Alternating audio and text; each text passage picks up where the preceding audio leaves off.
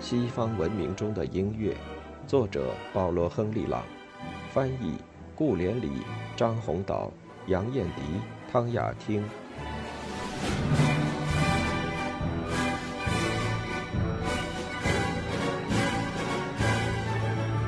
晚期巴洛克的器乐，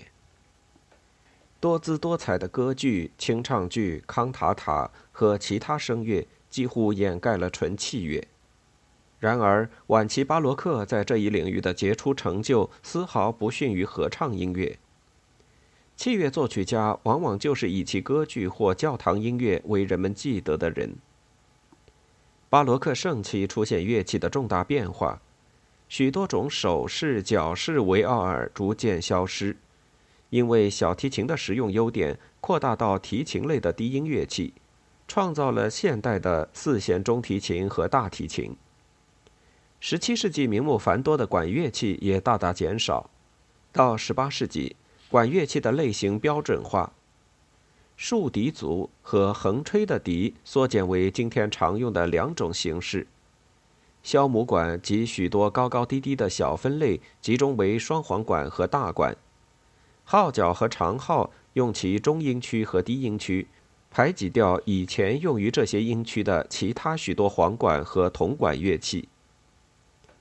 十八世纪初，大批器乐重奏作品，包括独奏奏鸣曲、三重奏鸣曲和大协奏曲，都表现出个性化的倾向。以前这些品种之间很少区别。作曲家发表的一个作品号里，往往包含几种或所有室内乐的品种，并且都用同一个名称。如今，个别成员开始脱离大协奏曲。最早得到自由独立的是高音乐器，最晚的是作为持续低音的主要支柱的键盘乐器。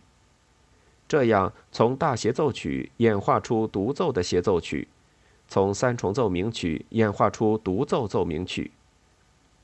当然是小提琴家和其他艺术家为自己的精湛技巧寻找自己的个性化的发挥而大大推动了事态的发展。但是，其他类型的器乐的发展也要求改变。为全欧洲所喜欢的吕利的法国序曲和斯卡拉蒂的意大利序曲，或称交响曲。促使奏鸣曲和协奏曲作曲家按相似的方式来构思这些套曲型作品的第一乐章，从而建立起一套风格习惯，沿用至今。另一个重要的发展是持续低音的处理更加精确。持续低音往往是每一个音符都写明白的极其精致的羽管键琴或管风琴声部。新品种从中脱颖而出的老品种继续存在。但经过新立场的改进和提炼，三重奏鸣曲让我们看到巴洛克晚期器乐室内乐的完美的代表形式。它是四乐章套曲形式，连室内奏鸣曲也遵循这一原则。室内奏鸣曲的舞曲乐章也喜欢用四个排列对比有序。这一明智的排列说明。三重奏鸣曲中的舞曲同舞蹈组曲中的舞曲不再有任何关系，它们成了具体舞曲的抽象概念，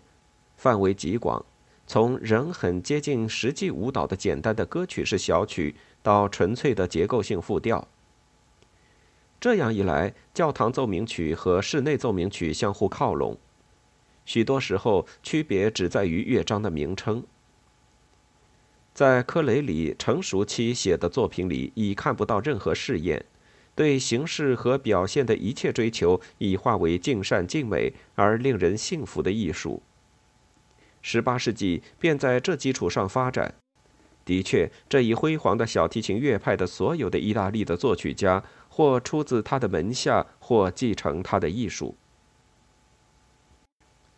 科雷里以后一代的第一个伟大人物是埃瓦里斯托·费利切·达尔阿巴科。他是一位古典形式和走笔如飞的对位大师。我们在他的三重奏鸣曲里看到的仍是科雷利的音乐世界，不过明显的向新的对位形式和音响理想前进。这是一种编织更加紧密的复调，往往几乎达到纯赋格的境界。它的复调同时也显示出更先进的和声概念。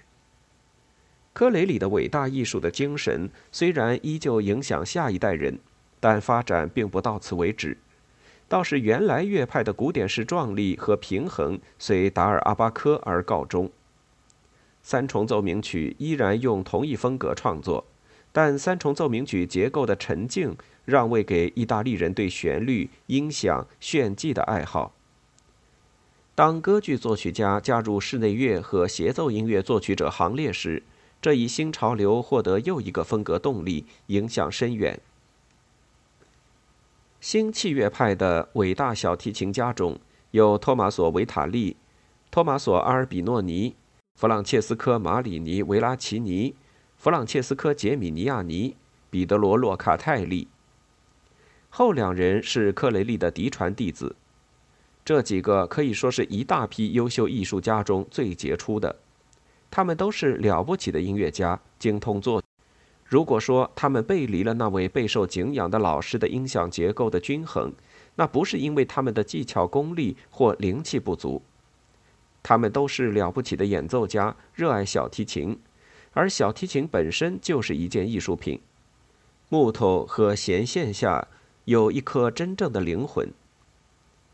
他们陶醉于小提琴音色的美艳，宁愿牺牲一些科雷利那种早期巴洛克风格的古典的纯净。追求他们那一时代的更明亮、更情感型的风格，也即外向型的巴洛克。从事室内乐的绝对不止这些小提琴大师，有许多著名歌剧作曲家也为室内乐贡献佳作。有些人写作克雷利风格的三重奏鸣曲，像卡尔达拉和波尔波拉；有些人，特别是佩尔格莱西，写作新潮的作品。佩尔格莱西的划时代重要性不仅在于声乐和戏剧音乐方面，在室内乐方面也是灵气风发的大师。尽管偶尔有些室内乐曲的历史意义大于其自身价值，随着佩尔格莱西和其他几位年轻一代的音乐家，宏大的四乐章奏鸣曲消失了，类似序曲和交响曲的一般结构的新的三乐章形式出现。浩大的篇幅和开阔的线条让位给优雅流畅的主题游戏，我们这就到了现代奏鸣曲的边缘。老的大协奏曲给予主奏部越来越多的自由和重要性时，室内乐和管弦乐之间的区别越来越大。协奏曲的两大部分——主奏部和协奏部之间的关系原本相当稳定，但当主奏部开始扩大，加上维奥尔，乐器就增加到了四个，加重了其他乐器的伴奏任务。除了弦乐器的三重奏或四重奏以外，主奏部还有其他许多乐器结合。维瓦尔第的四支小提琴协奏曲是众所周知的例子，也有用管乐器的。事实上，虽然意大利小提琴乐派的巨大声誉有压倒管乐器之势。管乐器还是无处不在，用得起劲。不错，德国人比意大利人爱用管乐器，但是许多意大利人用来也很得心应手。阿尔比诺尼和贝内代托·马尔切洛的双簧管大协奏曲是巴洛克管弦乐的丰碑。巴赫对这些作品赞慕不已，一再从中借用素材或改编整首作品。有一个绝妙的例子。马尔切洛的双簧管大协奏曲被巴赫改编为十六首羽管键琴协奏曲中的 D 小调第三首。不用管弦乐伴奏的独奏曲一直被误以为是这位德国大师的手笔。意大利最伟大的协奏曲大师维瓦尔第亲自为弦乐器和管乐器的结合写下了许多瑰丽的大协奏曲。达尔阿巴科和杰米尼亚尼的教堂协奏曲再次提醒我们，管弦乐的某些形式与教堂风格有密切联系。这些作品的形式美和风格美给人印象深刻。乐器像唱赞美诗那样柔顺，但也会转入汹涌澎湃的副歌，不愧与当时最伟大的副歌曲平起平坐。对教堂风格的熟悉和在音乐院受的良好技巧训练。使这些作曲家掌握了精深的复调知识。粗线条的编织对位的倾向和对赋格的爱好，在意大利人中也很强烈。很有意思的是，杰米尼亚尼给自己的作品第七号之一加一个副标题，叫做“赋格艺术”，比约翰·塞巴斯蒂安·巴赫的不朽同名作早了几年。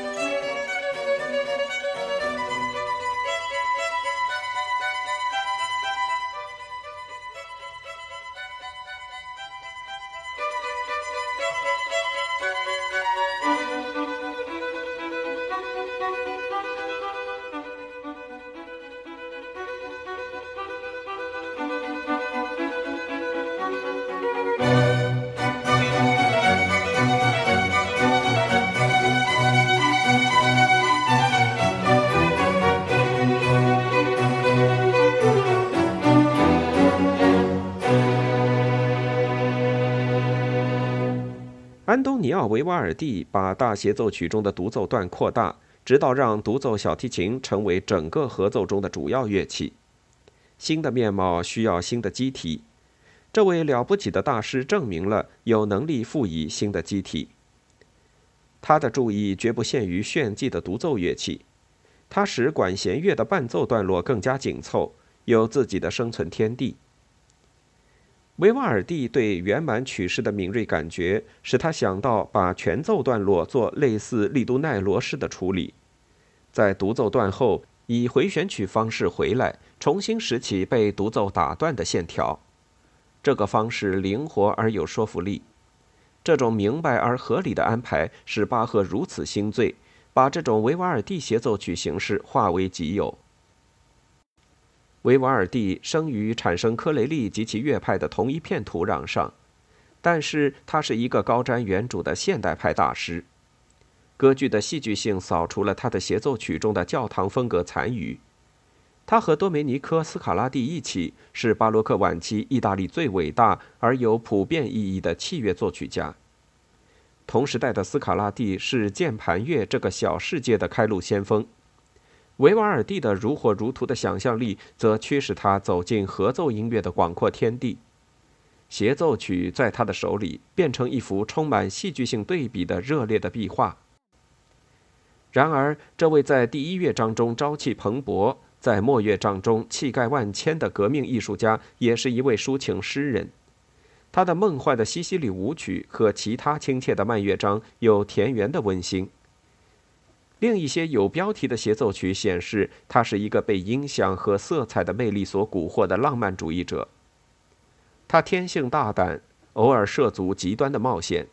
但是意大利人固有的形式感守护着他的幻想，得以保持形式和结构的永远明智而富艺术性。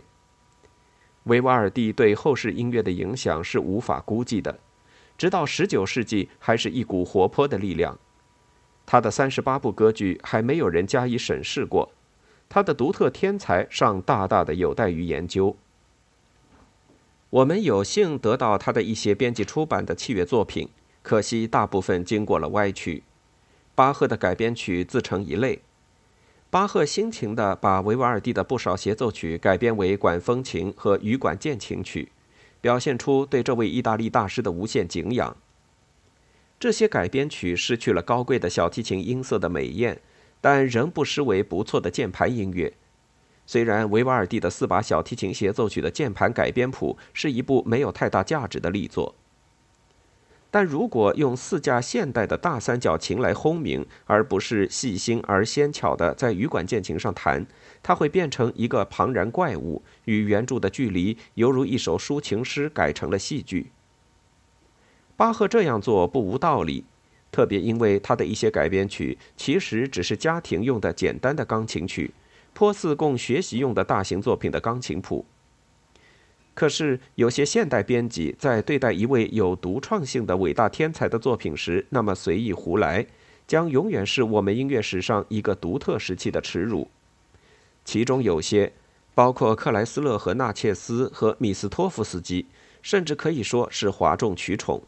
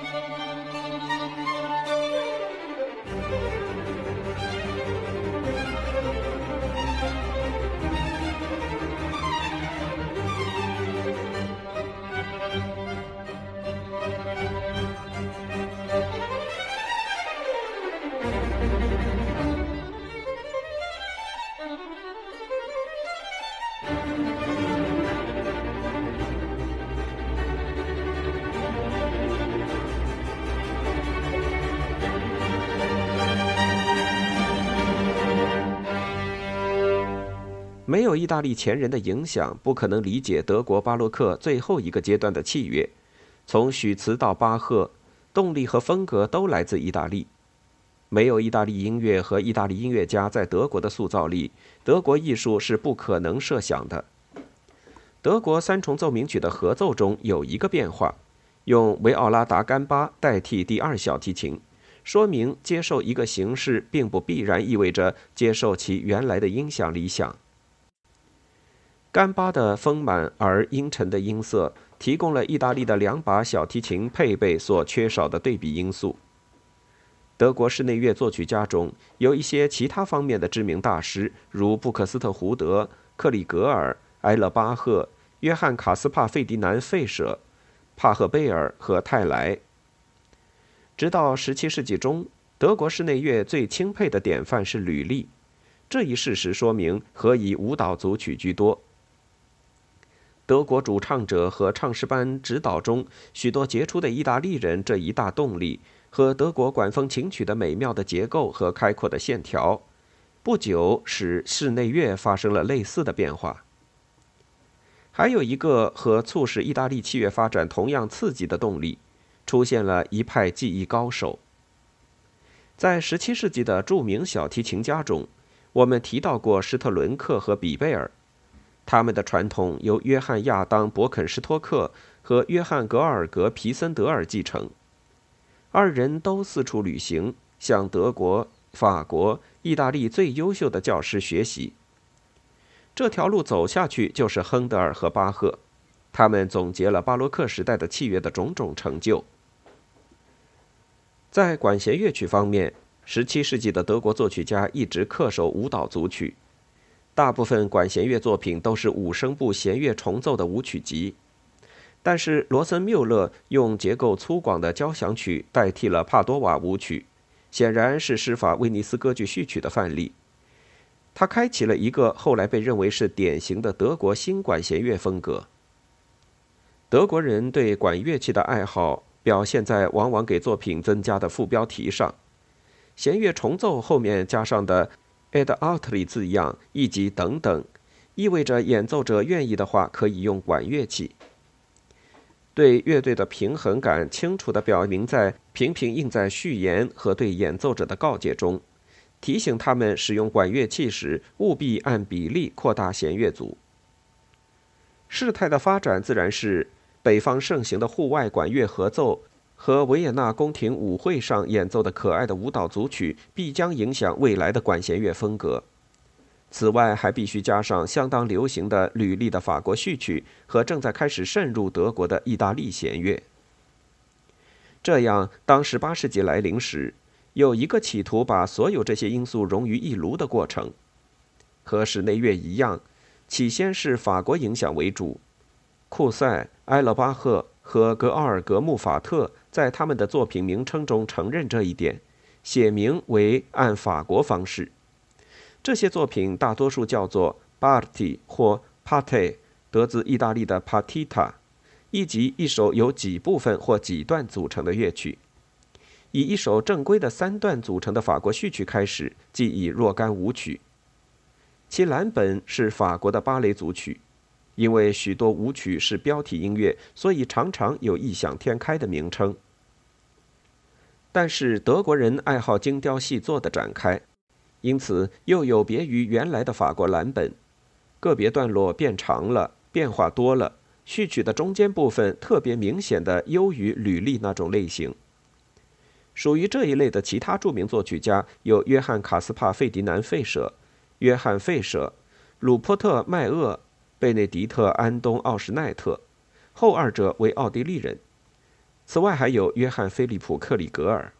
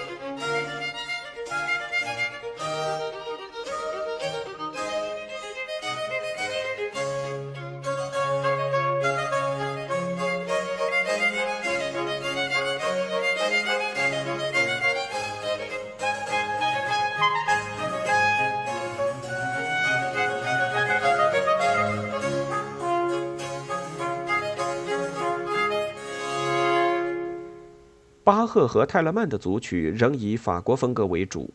同时意大利影响也不甘示弱。协奏曲开始在组曲内部显示其艺术上的优势，开始乐章特别重要，整个组曲以开始序曲或交响曲来命名。管乐器难以抑制一展身手的欲望。巴赫的两首 D 大调组曲中，兴奋的小号声部是令人难忘的例子。赋格乐章的篇幅同舞曲乐章的简单构成鲜明的对比，似乎是音乐史发展的必然。这些倾向最早出现在调和南北的奥地利，第一个杰出代表是福克斯。组成他的器乐合奏的组曲，应该是每一个乐队的宝贵的常备曲目。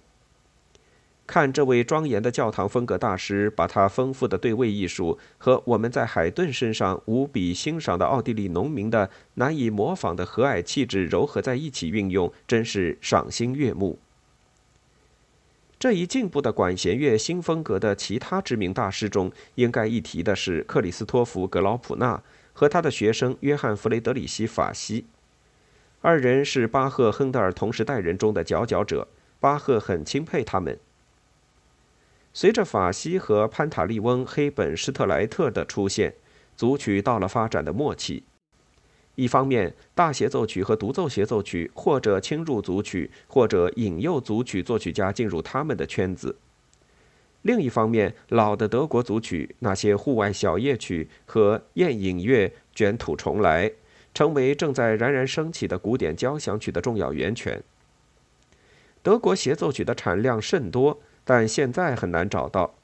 只有巴赫笔下属于这一类的作品。格奥尔格·穆法特、奥夫西奈特、约翰·克里斯托弗·佩茨、海尼辛、泰勒曼、格劳普纳、法西、哈塞和巴赫可说是最多产的，仅泰勒曼一人就写协奏曲一百七十多首。